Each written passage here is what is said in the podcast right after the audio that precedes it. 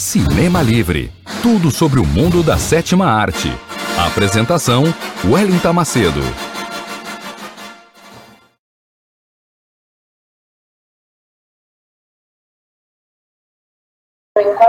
Marcado no quadro Cinema Livre para falar sobre filmes que marcaram a sétima arte, que marcaram a história do cinema mundial e as nossas histórias em particular. O filme de abertura é um clássico do cinema mundial e um clássico do cinema italiano. A classe operária vai ao paraíso. O filme dirigido por Hélio Pedri, com Jean Maria Volonte e Maria Angela Melato no elenco. Um grande elenco para falar sobre a história de Lulu Massa. Quem é Lulu Massa? Lulu Massa é um trabalhador exemplar, dedicado e admirado por seus chefes pelo trabalho bem feito, mas ele é detestado pelos demais funcionários. Por conta dos baixos salários e das péssimas condições de trabalho, o sindicato do Lulu decide entrar em greve, fazendo todos os operários da fábrica pararem. Pois bem, o Lulu decide não se envolver com o movimento político até o momento em que sofre um acidente com uma das máquinas, o que vai lhe custar um dedo. Com o descaso dos seus patrões com o acidente, ele decide participar dos grupos revolucionários que acabam se criando em torno dessa greve e da luta dos trabalhadores por melhores salários. Na conjuntura atual que a gente vive, nada mais semelhante que não, não é mera coincidência.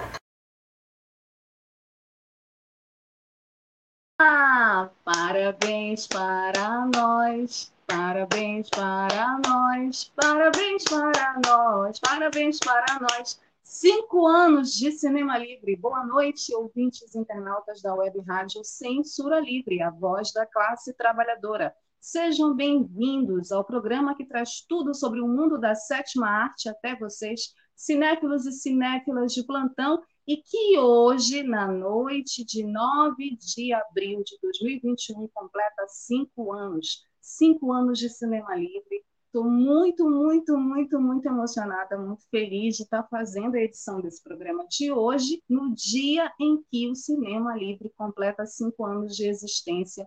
E eu queria aqui é, agradecer muitíssimo a toda, toda, toda a equipe da Web Rádio Censura Livre, porque sem essa equipe maravilhosa, o Cinema Livre não existiria. E aí eu queria agradecer a todo mundo, mas eu não posso esquecer de agradecer a algumas pessoas em especial. Rodrigo Barinechea Golti, mi hermano chileno amado, beijos, beijos desde Belém até o Rio Grande do Sul. Espero que tu estejas me vendo agora, Rodrigo, Miguxo. Se não fosse tu, se não fosse teu convite, Almir César Filho, nosso colaborador mor da nossa equipe, Dirley Santos, que está na operação, está aqui comigo, a gente estava conversando agora há pouco, Antônio Figueiredo, meu querido, que durante muito tempo ficou fazendo as funções que o Dirley hoje faz no programa, e ficou comigo, e a gente ficava conversando. O Cinema Livre começou como um quadro na Rádio Aliança, aí do Rio de Janeiro, e depois ele foi virando um programa, e agora ele está aqui, no ar, cinco anos depois para vocês, então estou muito feliz em estar tá comemorando, apesar dos pesares, apesar dessa conjuntura, nunca imaginei que cinco anos depois nós estaríamos numa pandemia, mas espero que isso acabe logo o mais breve, o mais rápido possível. Está demorando, né? Mas vai passar, uma hora vai passar. Mas muito bem, meus amores, Boa noite mais uma vez. Sejam bem-vindos a mais uma edição do programa Cinema Livre, o programa que traz tudo sobre o mundo da sétima arte até vocês, com bastidores, notícias, curiosidades, os perfis dos astros e estrelas, as histórias dos grandes filmes que marcaram as nossas histórias e a história do mundo do cinema. Comigo, Wellington Macedo, direto aqui da minha casa em Belém do Pará. Está quente hoje aqui, apesar de ter chovido o dia todo, a tarde toda. Dirley Santos, meu querido botafoguense socialista na operação do programa, vai ler os comentários daqui a pouco de vocês, também tem a colaboração, eu já falei do nosso querido Almir César Filho, muito obrigada pela audiência de vocês, esse é o Cinema Livre nessa noite de sexta-feira, 9 de abril de 2021, que traz um tema bem bacana para a gente conversar, mas antes, nós vamos começar com o nosso habitual quadro Curtas, e as últimas notícias do mundo do cinema. E a gente já começa falando de Oscar. Oscar 2021, porque foi batido o martelo e a Academia de Artes e Ciências Cinematográficas definiu como será o Oscar 2021 esse ano. Pois é. Como é que vai ser? Bom, a cerimônia do Oscar 2021 será inteiramente presencial. Pois é, gente. Segundo o portal Olhar Digital, na contramão de outras premiações que adotaram sistemas mistos, a entrega do Oscar 2021 será inteiramente presencial, sem a possibilidade de que indicados que não queiram ir a Los Angeles possam participar por meio de videoconferência, como aconteceu no Globo de Ouro. A Academia de Artes e Ciências Cinematográficas, responsável pela entrega dos prêmios se comprometeu a seguir todos os protocolos e orientações propostos pela Organização Mundial da Saúde, a OMS, para garantir a segurança de todos. Em carta enviada aos indicados, a academia detalhou como será o funcionamento da cerimônia.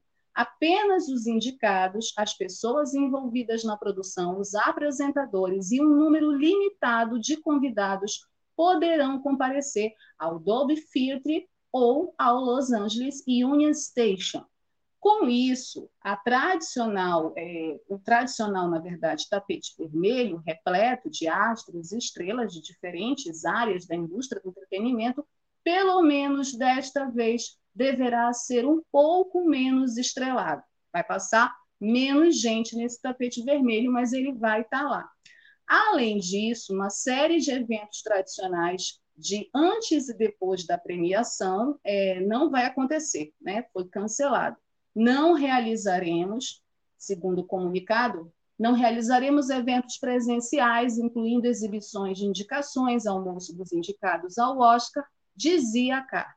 O coquetel, é, com indicado para melhor filme estrangeiro, também foi cancelado por conta da pandemia, assim como toda a programação é, pública dos longas, curtas e documentários. A cerimônia de entrega da 93ª edição do Oscar acontecerá em conjunto no Dolby Theatre e no Los Angeles Union Station, no próximo dia 25 de abril, e será dirigida por Glenn Weiss, com produção de Jess Collins, Stacey Shea e Steven Sonderberg. Este último o diretor do filme Contágio, com informações da Variety. Então, já sabem, vai ter Oscar presencial, vamos ver os astros e as estrelas presentes, eles vão estar presentes na cerimônia. Não vai ter videoconferência, não vai ser online, não vai ter live, os astros não vão ficar nas suas casas é, assistindo a cerimônia, enfim, eu acho isso muito arriscado, mas a Academia de Artes e Ciências Cinematográficas decidiu que vai ser assim. Vamos ver como vai ser. Daqui a duas semanas a gente fala de novo sobre isso, certo?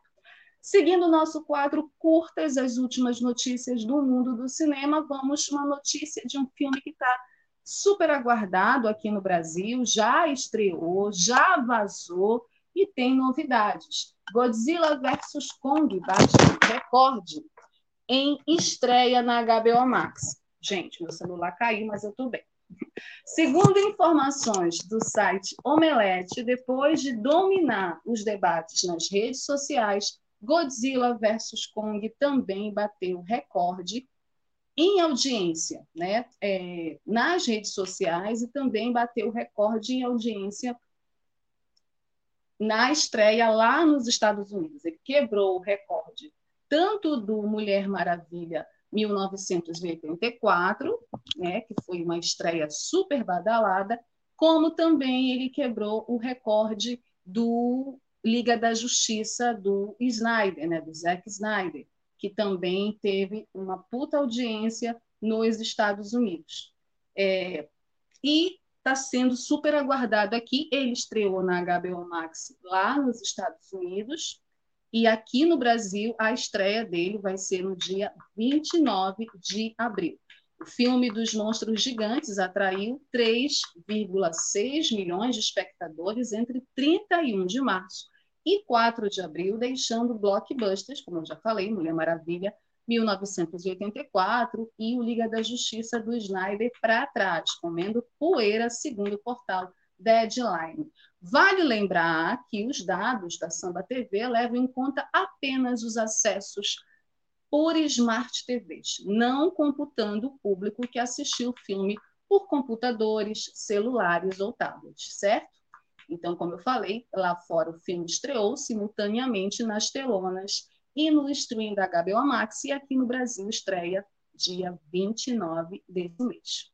Eu já tenho é, o link né, do filme completo e vou assistir ainda nesse final de semana. Depois eu conto para vocês o que, que eu achei de Godzilla vs Kong, até porque os spoilers estão rolando direto aí nas redes sociais, então eu quero ver logo para não ser surpreendida. Mas eu já sei de algumas coisas.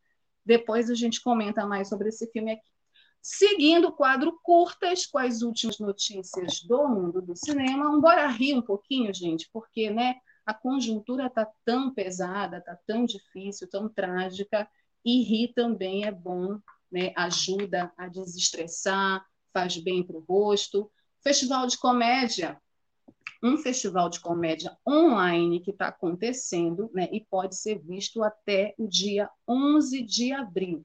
Pois é, de acordo com o site de notícias o G1, 36 filmes de humor estão em exibição até domingo no Fest Cômico, o Festival Brasileiro de Cinema Cômico. Essa é a primeira edição do festival que escolheu a diretora Betsy de Paula como homenageada. Está toda na internet e de graça. Segundo o próprio site do Fest Cômico, onde você pode conferir a programação completa, curtas, longas, metragens e uma série de comédia estarão disponíveis durante toda a duração do evento. Também serão promovidos masterclasses, debates e bate-papos sobre criação de conteúdo de humor. Serão três mostras de curtas-metragens focadas na produção nacional contemporânea, passando por diversos formatos, subgêneros e temas, desde estar na seca durante a quarentena até a abdução por extraterrestres metaleiros. Será que acontece? Acontece, né? Quem sabe? Entre os longas estão os filmes da Betsy de Paula, que é a homenageada do festival, uma das mais importantes diretoras dedicadas à comédia no Brasil, que fará a estreia nacional de sua nova série também no festival. A programação ficará disponível gratuitamente, olha só, no canal do YouTube do festival. Todos os curtas concorrem ao prêmio do Júri Popular. Então, assiste e vote no seu favorito. Programão, gente, um programão para agora esse final de semana, um programão para vocês passarem o resto da noite de sexta-feira, assim que acabar o Cinema Livre, assistam lá no site, no canal do Fast Cômico no YouTube, certo? Seguindo aqui o meu suporte está com problema, gente. Eu peço desculpas por estar tá caindo o tempo todo, mas eu vou aqui segurar para vocês não ficarem sem olhar para o meu rostinho bonito, tá certo? Vamos seguir aqui com o quadro Curtas, as últimas notícias do cinema, que a gente vai falar sobre uma das premiações importantes nesse primeiro semestre, que é um dos termômetros para o Oscar 2021. É o prêmio SAG, o prêmio do Sindicato dos Atores de Hollywood, SAG Awards 2021, é um dos eventos mais interessantes da temporada de premiações. Isso porque, como o próprio nome abrevia, é o prêmio do Sindicato dos Atores, o que significa que ninguém menos que as próprias estrelas avaliam as atuações dos colegas e decidem quem levará a estatueta de Hector para casa, segundo o canal Tech.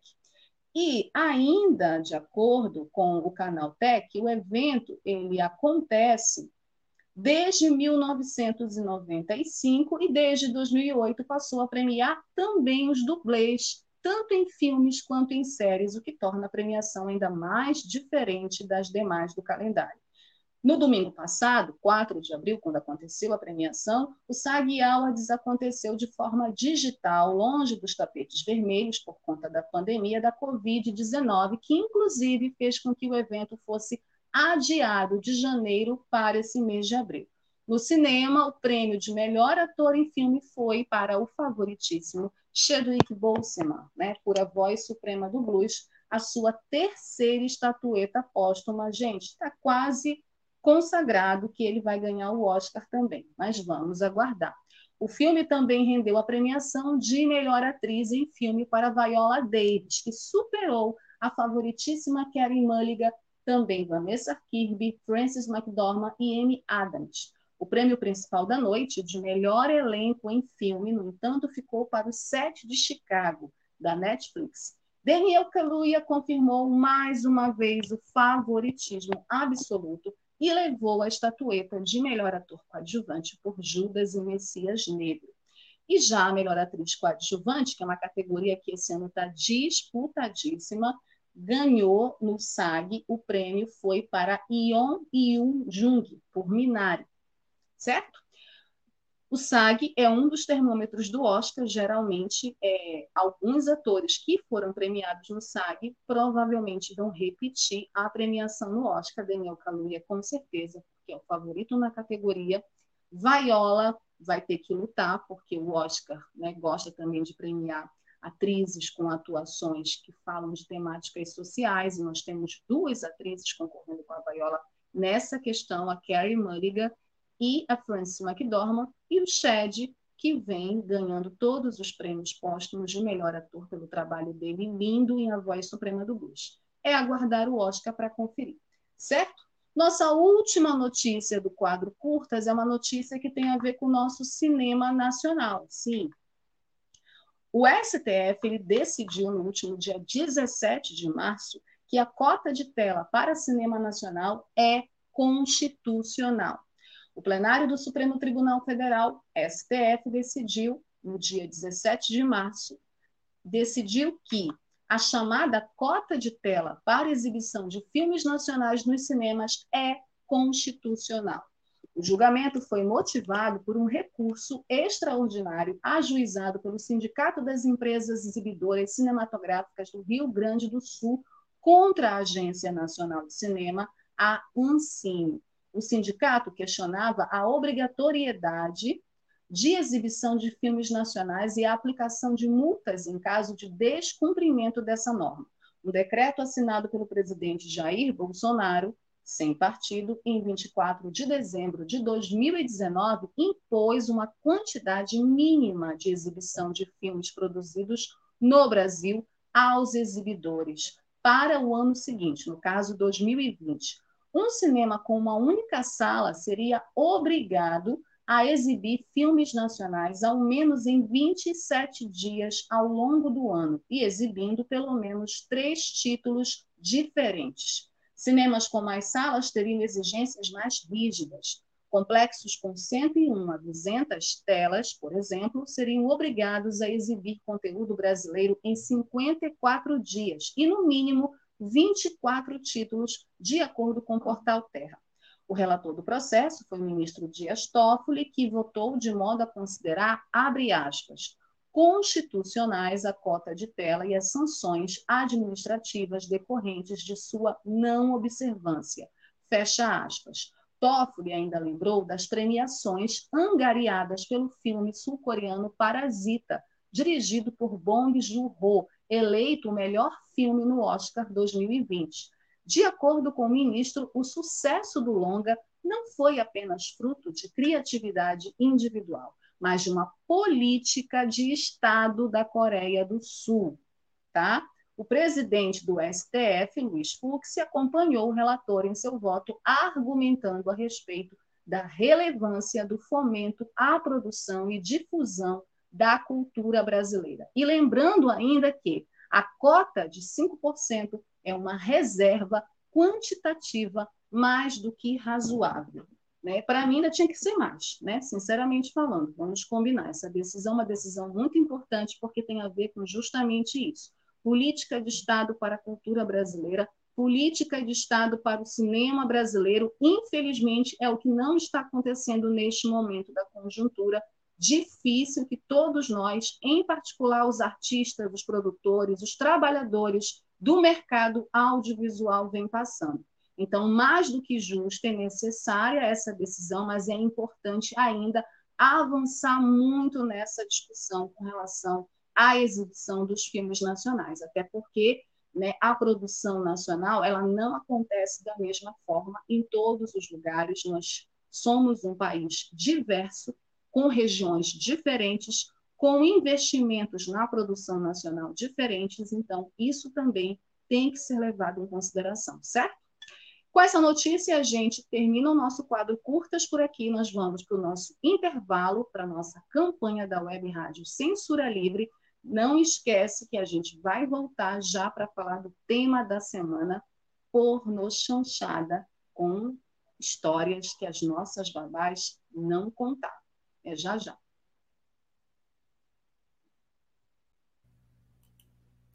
Para manter o projeto da Web Rádio Censura Livre, buscamos apoio financeiro mensal ou doações regulares dos ouvintes, já que não temos anunciantes, não temos propagandas de empresa e não recebemos recursos de partidos e políticos.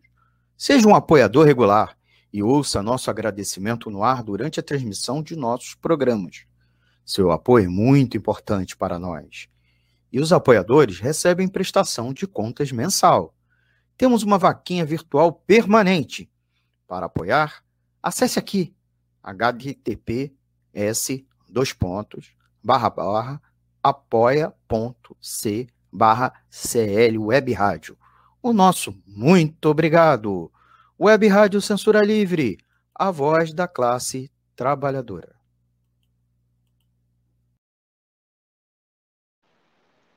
É isso que o nosso querido Almir César Filho, nosso colaborador aqui no programa Cinema Livre, disse. Apoia a campanha da Web Rádio Censura Livre, a voz da classe trabalhadora, uma web rádio diferente, independente, com uma programação voltada para discussões importantes da nossa realidade, debates importantes também para a cultura. Tem uma programação muito legal nos acompanhe nas nossas redes sociais, deixe o seu like, né? nos acompanhe nos nossos canais no YouTube, no Facebook, no Instagram, certo? E não deixe de deixar também seu comentário aqui no nosso programa, na nossa edição dessa semana, dessa noite, né? Nosso tema são humor, é, nosso tema é humor e porno chanchadas com histórias que nossas babás não contavam. A gente vai falar um pouco sobre esse gênero tão popular e ao mesmo tempo tão discriminado ainda na produção audiovisual brasileira. Deixe seus comentários, também deixe seus comentários é, sobre as nossas notícias no quadro curtas, né? Alguma notícia que chamou a atenção de vocês, vocês podem comentar também. E não esqueçam que nós temos um e-mail que é o quadro Cinema Livre, porque o Cinema Livre, como vocês viram no início do programa, já foi um quadro, quadro cinemalivre.gmail.com onde vocês podem mandar as sugestões de vocês de filmes sobre perfis de algum artista que vocês gostem, que vocês sejam fãs, críticas, o que vocês quiserem escrever lá, certo? Bom, o tema da semana, né, do nosso programa é, desta noite de sexta-feira, é um tema bem interessante, bem pitoresco, eu diria, curioso e também um tema muito importante que tem a ver com a nossa conjuntura, que tem a ver com vários debates importantes que a sociedade faz ou que a sociedade deixa de fazer por conta dos velhos tabus né, que ainda não superamos. O tema é pornochanchada esse gênero popular, né, um gênero tipicamente do nosso cinema nacional, do cinema brasileiro, que fez um grande sucesso na década de 60 e de 70, né, até iníciozinho ali da década de 80 e depois deu uma declinada até o fim total do gênero, né? E que desperta muita curiosidade, desperta muito interesse e desperta também muitos preconceitos, né? Ele ficou um tema, um gênero muito estigmatizado e até marginalizado, principalmente os artistas que fizeram né, esse, esses filmes. E eu acho que está na hora da gente desmistificar, e o Cinema Livre está aqui para isso também, né? Cinema Livre também é cultura, a gente desmistificar um pouco né, sobre esse gênero, conversar um pouco sobre ele e sobre o filme em questão, nossas babás, histórias que nossas babás não nos contavam. Para começar, é importante a gente definir o que, que é esse termo, o que, que significa esse termo, quais são os significados desse termo porno chanchada. Pois bem, o porno chanchada, ele é visto como uma das definições dele é como um subgênero de filmes popularescos de baixíssima ou péssima qualidade, conceitual, formal e cultural, caracterizados por cenas de nudez, de sexo explícito e diálogos que mesclam pornofonia e humor frequentemente escatológico. Essa é uma definição da Oxford Languages, falando sobre um gênero, inclusive chamando né, o porno chanchada de subgênero. Mas a porno chanchada mesmo, que eu acredito, né, que eu gosto, que eu defendo e que algumas pessoas também gostam e defendem, não tem nada a ver com ser um subgênero de baixa qualidade. Ao contrário, a porno chanchada ela é foi um gênero do cinema brasileiro. O termo ele é fruto das junções das palavras pornô com chanchada, que é um outro gênero do cinema, né, e que nós vamos falar ainda esse ano aqui no Cinema Livre. E serviu esse termo para classificar um tipo de filme que começou a ser produzido na passagem para a década de 70 e que tinha a ver com aquele contexto cultural que acontecia tanto a nível nacional, aqui no Brasil, como também no resto do mundo, que por confluência né, de fatores econômicos é, e culturais, em especial com a liberação dos costumes, produziu uma nova tendência no campo cinematográfico uma tendência que, na verdade, refletia aqueles novos tempos, né? aquela sociedade, uma sociedade que estava saindo dos anos 60, de um debate muito forte político, inclusive sobre liberdade sexual, sobre corpos femininos, e isso veio com tudo para esse gênero na década de 70. E, e trouxe esse questionamento dos costumes, né? e na exploração também é, do erotismo. O erotismo, perdão, o erotismo como um elemento central dentro desse gênero, né? E essa também brincadeira com esse erotismo, né? Não é um erotismo mais sério como a gente já viu em outros gêneros, mas é um elemento muito importante presente ele é, a pornochanchada, enquanto gênero, é um produto cultural, tipicamente do Brasil, como eu falei, ele é típico do nosso cinema nacional. A pornochanchada teve um grande sucesso comercial no país ao longo da década de 1970, não obstante o baixo custo das suas produções. De fato, não eram superproduções, e elas eram de baixo custo, realizadas principalmente na boca do lixo, que é um também um termo classificando uma espécie de filmes que foi feita também nesse período, o cinema de boca do lixo. O cinema boca do lixo, né? É um, um termo que classificou esses filmes de baixo orçamento, esse gênero que misturava erotismo, policial, sexo, né, umas discussões também de temas sociais importantes e relevantes para a sociedade naquela época. O gênero ele foi bastante influenciado também, né, ele foi bastante influenciado pelas comédias popularescas italianas. Ele bebeu muito da fonte dessas comédias italianas, em especial as de teor erótico, que também eram exibidas nessas décadas, de 60 e de 70 ela releitura da tradição carioca da comédia popular. Né? Então, também pegou esse humor carioca e fez uma releitura, né? fez uma espécie de revisão desse humor carioca, esse humor cômico, esse humor mais popular, e pelo erotismo insinuante de filmes paulistas no final da década de 60. Então, tudo isso influenciou esse gênero da porno chanchada. Né?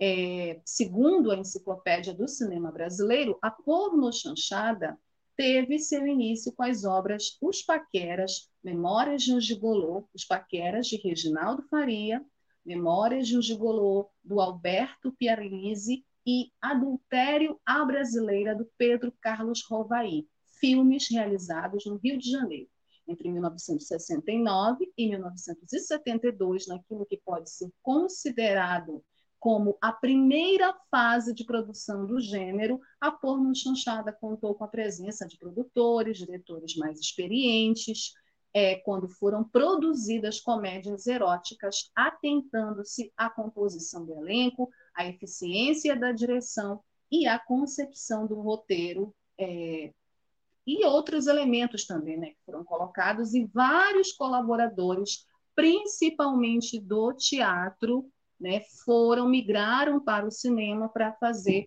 porno chanchada. Em 2018, gente, foi realizado um documentário da Fernanda Pessoa, que é um documentário muito legal, que eu indico para vocês que têm curiosidade em saber mais coisas sobre a porno chanchada. Está na Netflix esse documentário e chama-se Histórias que Nosso Cinema Não Nos Contava é uma alusão ao título do filme que a gente vai falar daqui a pouco, né? E a Fernanda, ela vai discutir, na verdade, tudo isso que eu estou falando aqui para vocês. A importância do gênero da porno chanchada no cinema nacional. A importância desses filmes para a nossa memória nacional, para a memória do nosso cinema. A importância desses filmes nas discussões, os temas sociais da sociedade. Então, ela vai desmistificar né, todo esse preconceito de que a porno chanchada é um subgênero de baixa qualidade, que não se discutia nada, que só era sexo mais nada. Então, ela, esse documentário vai trazer essa discussão, principalmente porque porque a porno chanchada ela acontece em plena ditadura militar. E a gente vai ter filmes da pornochanchada que vão tocar nesses assuntos, que vão insinuar, inclusive, coisas relacionadas à ditadura militar, aos atos dos generais. Então, ela vai discutir também essas questões sociais, como a pornochanchada, a, através do humor dela, muito pitoresco, muito peculiar, como ela discutia esses temas sociais, certo? Então, é um documentário muito legal da Fernanda Pessoa, que está na Netflix, e eu recomendo. E é por isso, também por conta desse documentário, que a gente trouxe esse filme aqui para falar com vocês, né?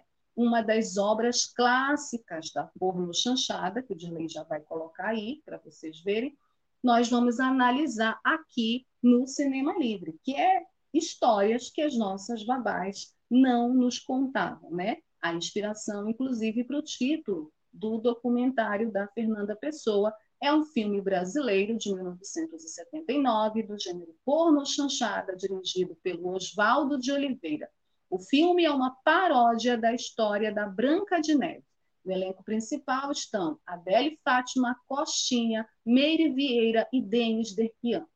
Clara das Neves é a filha de um rei que acaba de morrer e, em decorrência da morte do pai, né, ela, o seu protetor, ela passa a ser perseguida por sua madrasta, uma malvada ninfomaníaca invejosa. O caçador torna-se é, amante, né, e é contratado para matar né, a Clara das Neves, é, torna-se amante da bela princesa e, sem coragem de matá-la, deixa-a na floresta na companhia dos sete anões. Gente, esse filme é uma grande paródia do conto de fadas da Branca de Neve e os Sete Anões, que vocês sabem é um conto de fadas infantil popularizado pela Disney, que criou toda uma ideologia e todo um conceito a partir da história dos irmãos Grimm, que tinham uma outra moral, que tinha uma outra história por trás. A Disney popularizou todos esses contos, fez animações, fez filmes, né, produziu livros, histórias que nos marcaram, que marcaram a nossa infância, né, que marcaram gerações. O, nossas histórias que nossas babás não contavam, ele parte da premissa desse conto para fazer uma paródia e discutir liberdade sexual, discutir empoderamento feminino, discutir a nudez enquanto algo natural, porque a nudez no nosso país, que é um país que no carnaval vê mulheres peladas e acha natural, depois tem toda uma relação com esse mesmo assunto. Então, esse filme ele discute temas que são temas muito subversivos numa época de ditadura militar. Inclusive tem uma fala muito interessante da rainha, né, que é a personagem da Mary Vieira, que é maravilhosa, essa atriz maravilhosa, além de ser muito bonita, é maravilhosa a atriz, é, porque também discute essa questão da beleza, né? ela fala o tempo todo quem é a rainha mais, né, assim que é a pergunta que a madrasta faz para o espelho mágico, quem é a mais bonita do reino? A madrasta de nossas histórias que nossas babás não contavam, ela não pergunta só se ela é a mais bonita, ela pergunta se ela é a mais bonita e a mais gostosa. Então ela naturaliza essa questão do sexo e do corpo feminino e, e principalmente essa questão dela enquanto uma mulher que gosta de sexo e tem uma relação com todos os homens que estão ao redor dela. Isso é muito natural no filme. Né? E a mesma coisa acontece com a Clara das Neves. Essa personagem da princesa, eu acho maravilhosa a desconstrução que existe na personagem da Clara das Neves. Gente, se vocês gostam da Branca de Neves, da Branca, das, né, a Branca de Neve, não vão assistir o filme, porque vocês vão ficar chocados. Mas quem consegue assistir com humor vai achar muito interessante a desconstrução da Clara das Neves. Primeira brincadeira com esse nome, Clara, né? Adélia é uma mulher negra. Já começa a brincadeira com o nome. Segundo, porque ela não é uma princesinha ingênua, virgenzinha, donzela, como se construiu nesse imaginário das princesas. Ao contrário, ao contrário, ela é muito prática muito pragmática. O que, que ela tem que fazer? A madrasta a destitui num ato institucional, e é muito bacana essa relação que o filme faz com a ditadura militar, né? Então, a madrasta faz um comunicado dizendo que ela está destituída do cargo de princesa a partir da morte do pai dela, a partir da morte do rei, que ela vai para a área serviçal. A Clara das Neves não aceita, é expulsa do castelo e passa a ser perseguida pela madrasta. Então, o centro da história continua mas alguns personagens, aliás, todos os personagens desse conto de fadas são desconstruídos. O próprio príncipe tem uma relação com a madrasta, depois se apaixona pela Clara das Neves, e lá para o final do filme ele tem uma outra jornada que é bem interessante. A figura dos anões também no filme é muito interessante. Por quê? Porque são anões é, que já dá esse aspecto cômico, né, que inclusive muitas vezes pode cair para o preconceito, né, para o apelativo, porque são anões, e a gente sabe que os anões na sociedade que nós vivemos sofrem muito preconceito e discriminação, mas eles vão para um humor, né, para aquele humor onde tem a Clara das Neves, essa princesa, como aquela princesa que vai estar ali para servi-los, servi-los inclusive sexualmente, mas ela lida com isso de uma maneira muito tranquila. E um dos anões, justamente um dos mais conhecidos, o Zangado, que no filme é um nervoso, ele é, tem uma relação com eles que é uma relação para além de uma relação fraterna, mas é uma relação sexual também. E no filme isso fica muito negritado do início ao fim. Então não doura a pílula o filme. O filme não é um filme que trata a sexualidade como algo é, que é absurda, ao contrário, eles naturalizam a questão do sexo, eles naturalizam esse debate da nudez. Então, você tem sim a Adele Fátima e a Meire Vieira mulheres bonitas com é, é, nuas uma boa parte do filme. Você tem homens como o próprio Coxinha. O Coxinha nem tanto, mas você tem homens também que aparecem nus no filme e isso é naturalizado porque é uma discussão que é porno chanchada a partir, isso é uma avaliação, claro, minha, né? É, as pessoas podem ter outras avaliações, mas é uma, um elemento, a nudez, o sexo em si, é um elemento político, inclusive, do filme, que serve como um meio de discussões para esses tabus da sociedade, principalmente de uma sociedade que vive uma ditadura militar, né, que vive um regime militar. Então, acho bem interessante e muito corajoso esse filme. Acho esse filme muito corajoso. Acho todos os envolvidos nesse filme foram muito corajosos em realizar esse filme em plena ditadura militar, tratando de assuntos e temas que são difíceis até hoje, em pleno século XXI, para a sociedade brasileira. Né? A gente está em pleno século XXI discutindo coisas que não deveriam ser tão polêmicas e acabam sendo. E a porno chanchada fazia isso de uma maneira muito leve, muito natural. Como curiosidade, como eu falei para vocês, o filme foi lançado no mesmo ano da Lei da Anistia, nos momentos finais da ditadura. O filme ele faz uma citação textual à ideia da anistia ampla, geral e irrestrita, negando o recurso para a princesa Clara em um momento mais politizado da história, que é essa cena que eu contei, né, que a rainha diz, ela não vai ter direito à anistia, inclusive ela diz que mesmo que ela morra, a Clara das Neves vai estar destituída para sempre como princesa, ou seja, ela é extremamente ditadora, déspota nesse momento, né? destituindo a própria princesa do reino e de todos os direitos dela como princesa. Então, essa analogia com o regime militar, isso fica muito negritado. É apenas um pequeno diálogo, mas é um diálogo importante para demarcar esse momento político né, que o Brasil estava vivendo naquela época. E, é, e, era um interesse do cineasta Oswaldo de Oliveira em retratar aquele momento histórico do país em seu filme. De resto, existe apenas uma preocupação em divertir e subverter os padrões vigentes. É um filme subversivo, exatamente porque ele quebra os padrões. Né? Então, você não tem uma princesa padronizada, virgem, donzela. Você tem uma princesa que transa e transa mesmo, e gosta de transar, não tem problema nenhum para a cara das neves. Você tem uma madrasta que transa e gosta de transar, não tem problema nenhum para madrasta. E isso também tem a ver com esse padrão de que as mulheres, principalmente naquele período, não gostavam de sexo, que sexo é algo que só os homens gostam de fazer. Isso, infelizmente, ainda é um retrato e uma imagem fruto do machismo da nossa sociedade, né? que ainda precisa ser quebrado. Muita gente ainda se choca com mulheres que gostam de fazer sexo, com mulheres que, inclusive, seduzem homens porque querem fazer sexo. Então, essas duas personagens, na minha avaliação, são importantes para quebrar esse padrão com relação à imagem da mulher, principalmente da mulher brasileira.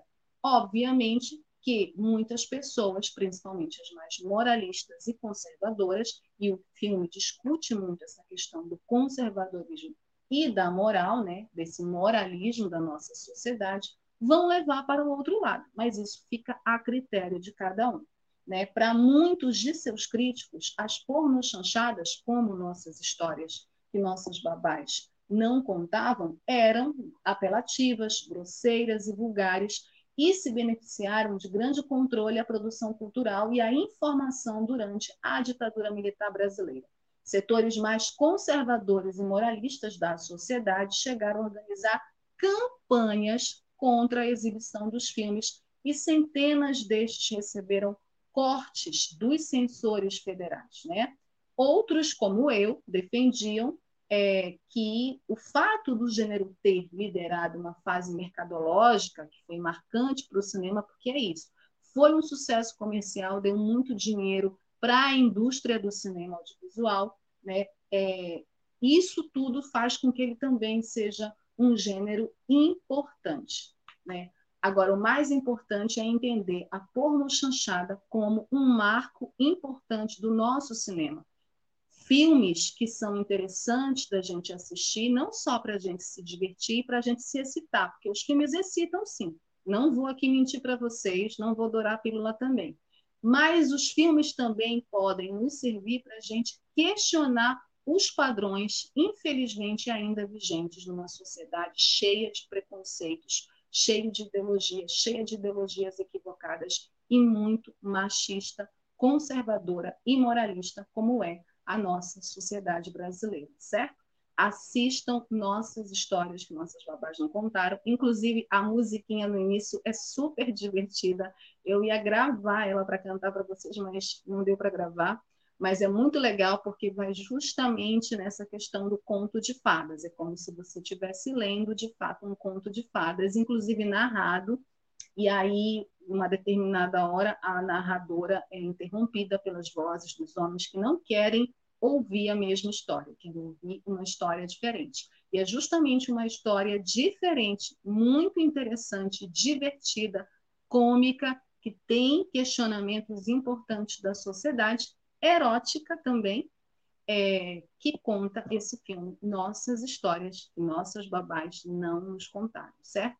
Assistam, quem não assistiu ainda, ou reassista, quem ainda quiser reassistir para matar a saudade, certo? A gente vai para um breve intervalo, mais uma campanha da Web Rádio Censura Livre. A gente volta ainda falando sobre o tema, sobre o tema porno chanchadas e também vendo os comentários de vocês aqui no programa.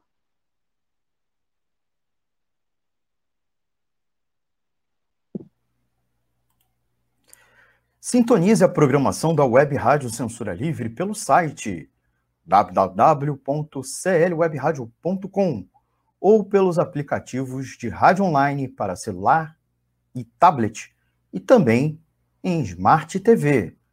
Ouça ao vivo, mas também a exibição em horários alternativos, reprise e reapresentações. Acompanhe também a live ao vivo na página da Web Rádio Censura Livre, no Facebook ou pelo canal do YouTube. Não deixe de dar seu like e compartilhar com os amigos nas redes sociais. Assista ainda no Facebook e no YouTube as edições anteriores. Procure-nos no YouTube em youtube.com barra c barra censura livre e se inscreva no canal. Não deixe de clicar no sininho para receber as notificações de novos vídeos. Web Rádio Censura Livre, a voz da classe trabalhadora. É isso, voltamos. Temos comentários de Lei Santos, voltamos com o tema porno chanchadas. A gente vai falar daqui a pouco sobre mais filmes que são considerados clássicos, né, desse gênero que é a porno chanchada no cinema nacional. Mas agora eu quero ver os comentários de vocês. O que vocês acham? Se vocês assistiram algum filme, vocês lembram, eu não sei se vocês lembram, mas passavam esses filmes, eu era criança, não tinha tanta censura assim, essas classificações de etária passavam nas sessões noturnas do SBT. Chegasses a ver um desses filmes, nessas sessões de revisão. Está me escutando? assistindo de novo no meio do programa, né? Você está me escutando? Estou escutando. Não, sou eu, no, meu genro está aí. É o seguinte, é que eu estou com a internet meio travada aqui, mas agora foi. Então, Beleza. nós temos alguns comentários aqui. Uhum. Então, tem do Ricardo S. Chaveirinho, muito massa a iniciativa. Olha o Ricardo, beijo, Ricardo. Ricardo, querido de Pernambuco, obrigada pela audiência. Ah, legal, Nordeste aí presente. E temos o nosso amigo. Nordeste presente. Almir César Filho. Almir César Filho. A Porno Chanchada era o cinema possível no Brasil da ditadura militar, em plena era da contracultura e um país, em um país da periferia do capitalismo. Né? E Exatamente. eu deixei um comentário aí, né? Que vai mesmo um pouco no mesmo sentido do Almir, é, a pornochanchada é a cara do Brasil moderno e revela e contextualiza de forma hilária muito de nossa sociedade na época. É interessante porque muita gente acha que a pornochanchada... Isso. Muita gente acha que a pornochanchada era um cinema de alienação, né? as pessoas assistiam para se alienar, e ao contrário, na verdade, ele é não só um cinema possível de se fazer numa época difícil, né? muito parecido com essa época que a gente está vivendo hoje, mas principalmente ele usava o humor e o erotismo para questionar os padrões vigentes dessa sociedade. Tem mais comentários? Hum, não, não tem não. Beleza, então vamos seguir com a discussão do filme Pornô Chanchada, porque para além desse filme a gente teve outros filmes. A pornô chanchada foi um gênero do cinema nacional que produziu muitos filmes. E como eu falei no início, né, que começou a discutir o tema, é, ele produziu muitos filmes, trouxe muitos artistas é, de diferentes ramos também, é, envolveu vários atores que já faziam televisão e faziam cinemas também considerados mais sérios, é, dramaturgos de teatro, então envolveu muita gente, pelo, inclusive, o retorno comercial desse gênero naquela época no Brasil. E a gente tem aqui cinco exemplos, além desse que eu falei, né, nossas histórias que nossas babás não nos contaram, cinco exemplos de filmes desse período da porno chanchada brasileira. O primeiro filme é um filme de 1979 que passava justamente nessa sessão que eu assisti, tanto esse quanto o da Branca de Neve, da Fora das Neves, que é o Bem Dotado. O Bem Dotado é um filme de 1979, dirigido pelo José Miziara. Qual é a história do Bem Dotado? Duas milionárias visitam Itu, uma cidade no interior de São Paulo, e contratam Lírio como guia. Logo reparam que o rapaz possui o órgão sexual avantajado e o levam para outra cidade, onde ele tem suas primeiras relações sexuais em situações embaraçosas. No elenco estão Nuno Leão Maia, que é bem dotado, a Helena Ramos e Aldine Miller. Esse filme é considerado um dos clássicos da porno chanchada, junto com Nossas Histórias, porque ele discute essa questão da sexualidade, tem muitas cenas de nudez, tem essa questão do corpo masculino. Se a gente tem em nossas histórias a exploração do corpo feminino, as mulheres nuas, nesse Nuno Leal Maia aparece no filme todo. Né? E tem essa brincadeira, essa discussão com o órgão sexual masculino, também numa forma de brincar com essa ideia do macho alfa da sociedade, né? daquele que é o bem dotado. Então, o homem de verdade é aquele que tem um órgão sexual maior e que faz as mulheres gozarem. Então, é essa a discussão do filme.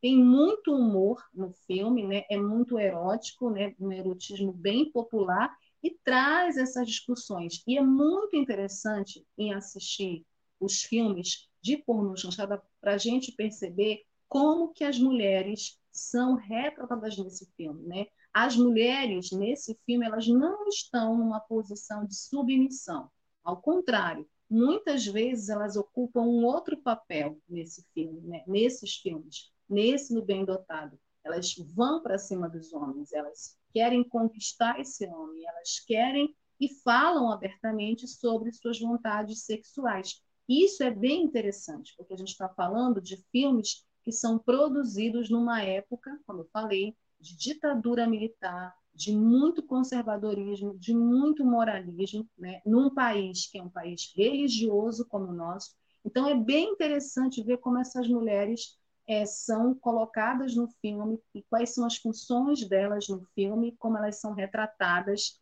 né? e como é, elas se relacionam com essa questão do sexo.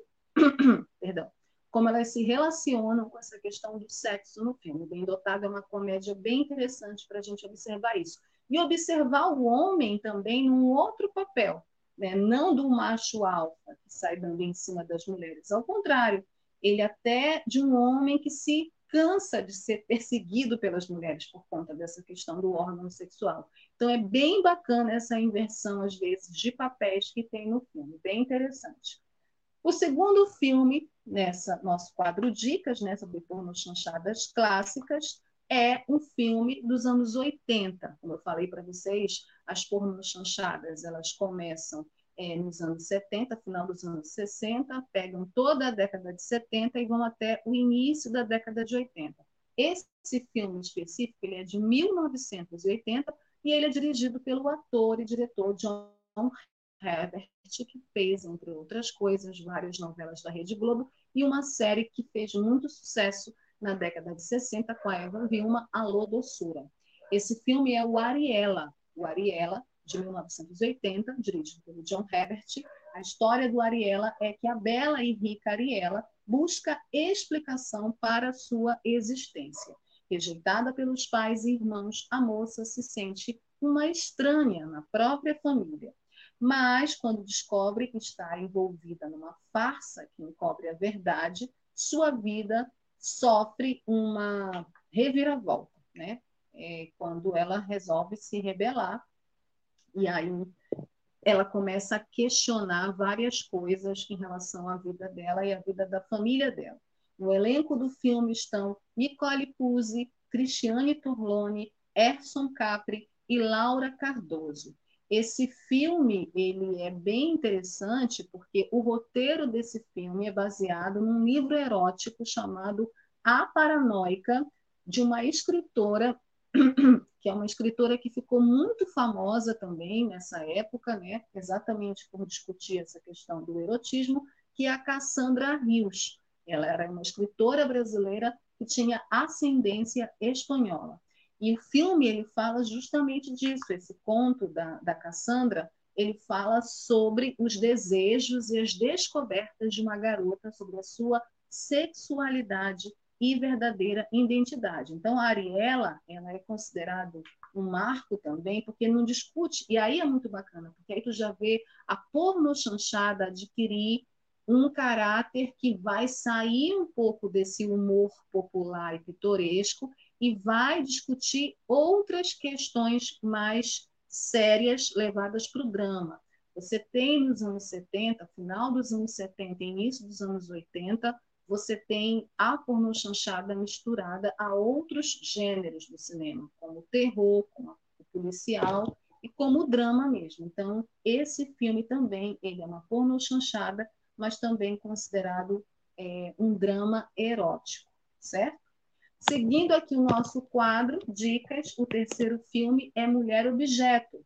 Né? Mulher Objeto vai nesse mesmo, é, passeia por esse mesmo campo de Ariela. Ele é um filme de 1981 e é dirigido pelo Silvio de Abreu, Silvio de Abreu né? que é o autor de várias novelas da Rede Globo e que também nessa época enveredou, como eu falei, vários artistas enveredaram. O Silvio de Abreu estava também no começo da carreira, enveredou para porno chanchado. Após dois anos de casamento, é, um casal enfrenta uma séria crise, né? é, uma série crise de relação, de casamento, e aí eles começam essa mulher, essa personagem, que é a personagem da Helena Ramos, ela começa a se questionar e começa a ter fantasias com outros homens, né? E os dois se separam e a mulher decide procurar é, uma psicóloga, né? Uma ajuda, uma analista e quando ela mergulha em recordações da infância detecta o momento em que surgiu o trauma. Como eu falei, esses filmes, como Ariela e Mulher Objeto, vão discutir mais agora a fundo, a partir da pornochanchada, mas sem esse humor pitoresco, essa questão dos desejos sexuais das mulheres. Né? Então, essa mulher começa a ter fantasias com homens e mulheres e começa a se questionar, a questionar né, os tabus da vida dela. Ela se apaixona por uma mulher no filme. Então é bem interessante também esse filme Mulher Objeto, dirigido pelo Silvio de Abreu, com o roteiro dele, e que tem no elenco a Helena Ramos, a Kate Lira, a Maria Lúcia Dal e também o Nuno Leal Maia, o mesmo que estava no filme O Bem Dotado, certo? Seguindo aqui o nosso o nosso dicas, né? O nosso quarto filme, ele é um filme também já no início da década de 80 e ele é marcado já pela queda da popularidade da porno chanchada, né? A porno chanchada, enquanto gênero, ela começa a entrar em declínio por conta do aumento do custo de vida, final dos anos 70, né? o milagre brasileiro entra em crise em 1978, né, o tal milagre brasileiro da ditadura militar. Então, o cinema é atingido por essa crise econômica e social e a porno chanchada, que era um super sucesso comercial na década de 70, começa a entrar em declínio. E esse filme, ele marca esse declínio da pornochanchada. É das tripas coração. Das tripas coração é um filme de 1982, dirigido pela Ana Carolina. O interventor Guido vai até um colégio religioso para mulheres comunicar que o estabelecimento será interditado. Enquanto aguarda o início da reunião, Guido tira um cochilo e sonha loucas fantasias com as garotas do internato. No elenco do filme estão atores consagrados aqui no Brasil: Antônio Fagundes, Cristiano Torlone, Neila Torraca e Dini Spati. O filme marca, como eu falei, os problemas que o gênero da pornochanchada enfrentava desde o fim dos anos 70, o aumento do custo de vida, a redução do número de salas e o esgotamento do gênero popular. Então, a gente tem uma crise no setor audiovisual, uma crise na redução das salas de cinema e uma crise no gênero da pornochanchada que vai desaparecendo aos poucos. E esse filme das Tripas Coração, ele é realizado justamente nesse período. Último filme da nossa do nosso quadro Dicas é um filme que é autobiográfico. É um filme que fala sobre a vida de uma mulher que viveu aqui no Brasil e infelizmente teve um fim trágico. Luz del Fuego, Luz del Fuego é um filme de 1982, dirigido pelo Davi Neves, e ele conta a história da artista Luz del Fuego, vivida pela atriz Lucélia Santos. A bordo de sua luxuosa lancha, João Gaspar conta a sua enfermeira o período de sua vida entre os anos 50 e 60 em que se envolveu com a dançarina Dora Vivacqua, mais conhecida como Luz del Fuego, né? É,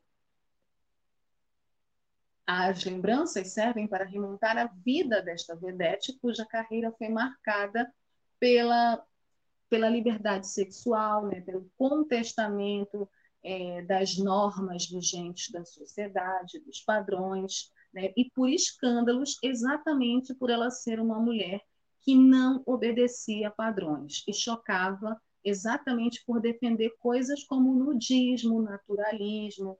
No elenco do filme estão Célia Santos, Valmor Chagas e Ivan Cândido.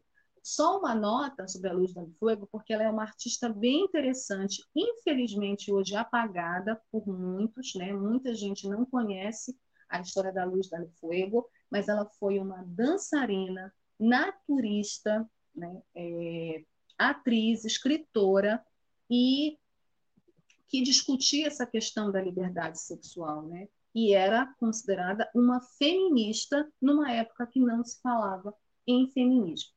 Né? Ela foi uma pioneira, inclusive, na implementação desse debate do naturismo no Brasil entre os anos 40 e 50, tendo sido a fundadora do, do primeiro espaço, né, do primeiro recanto né, de nudismo é, aqui no Brasil. Então, isso também teve um preço muito grande que ela teve que pagar por conta disso, infelizmente, né, pela sociedade machista e preconceituosa que a gente vive. E ela também é, foi reconhecida por sua contribuição na luta pela emancipação das mulheres. Infelizmente, teve um fim trágico. Acho que é muito interessante é, resgatar a memória e a importância da Luz del Fuego para as artes brasileiras, certo? E assim, com esse filme, a gente termina o nosso quadro Dicas e a gente entra para o perfil, né? Que é a última parte do nosso programa. E o perfil, como o tema é porno chanchada, não poderia ser é, de outra pessoa que não de um artista que foi muito popular no Brasil na década de 50, 60, 70, 80 e na década de 90.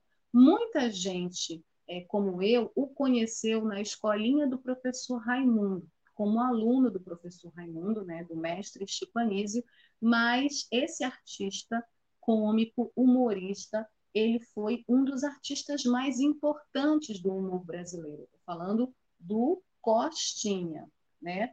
O Costinha ele foi um grande humorista numa época que não tinha stand-up, né? Que não tinha YouTube.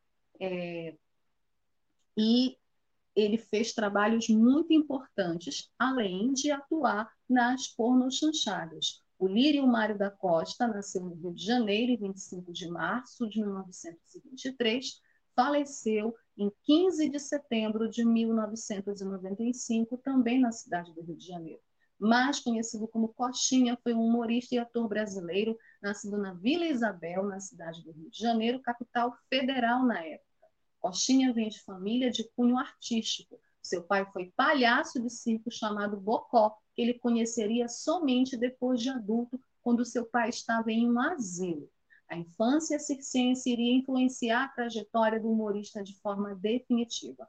Porém, a situação estável da família muda quando ele completa 13 anos. Seu pai e grande ídolo abandona a família. Na época ainda menino, Coxinha tem de deixar a vocação artística e trabalhar em outras áreas.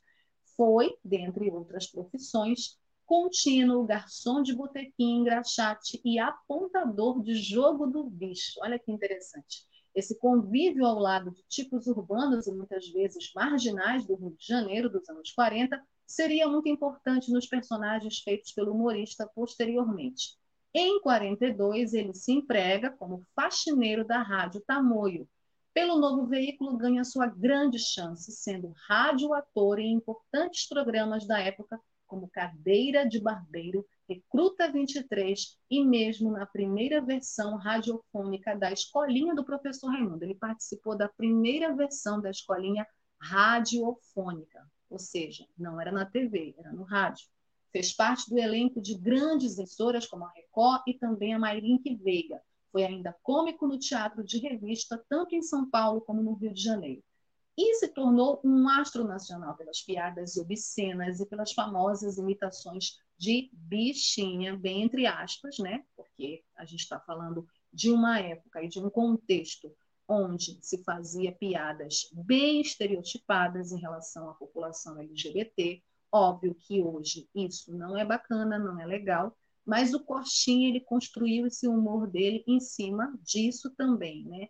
e dessa obscenidade dentro das piadas e dessa relação que ele tinha, que eu penso também tinha um respeito muito grande, né, com relação a essas é, construções humorísticas dele. Coxinha fez diversas propagandas, incluindo as das loterias do Rio de Janeiro, onde chegou a ser dirigido pelo cinemanovista Cacá Diegues. Ele lançou uma série de discos de humor nos anos 70 e 80, chamada O Peru da Festa e as Proibidas do Coxinha, pelo selo CID. E no cinema, a sua participação foi intensa desde os anos 60, na verdade, desde os anos 50. Sua primeira participação foi em Anjo do Lodo, de Luiz Barros. O filme foi a segunda adaptação do livro Lucila, de José de Alencar, às telas voltaria às ordens de Lulu de Barros em O Rei do Samba, biografia do lendário sambista Senhor. Ele fez porno chanchadas, ele fez filmes de humor, ele fez comédias, ele fez parte de uma época de ouro também do cinema nacional da nossa produção. Trabalhou na rádio, trabalhou na televisão, trabalhou no teatro de revista, foi, sem dúvida nenhuma, um grande artista das nossas artes brasileiras. Coxinha é o nosso homenageado no perfil de hoje do Cinema Livre, que encerra por aqui, né? Já estamos até, já passamos do tempo. Queria agradecer muitíssimo a participação de todo mundo que está aí do outro lado assistindo o programa até agora. Obrigada pelos comentários, obrigada pela audiência. Queria agradecer muitíssimo a minha equipe, Dirley Santos, Almir César Filho, Antônio Figueiredo, a Web Rádio Censura Livre, por esses cinco anos do Cinema Livre o Cinema Livre não existiria sem vocês. Muito obrigada pela colaboração, pelo apoio, pela confiança. Desculpa ter caído hoje, gente. É, problemas técnicos acontecem, mas é muito bom saber que vocês estão aí do outro lado e que eu estou aqui com vocês discutindo uma coisa que eu gosto tanto, que é cinema, certo? Semana que vem a gente volta com mais Cinema Livre. Um beijo no coração de todo mundo. Cuidem-se, por favor. Cuidem-se. Beijo, gente. Tchau. Cinema Livre. Tudo sobre o mundo da sétima arte. Apresentação: Wellington Macedo.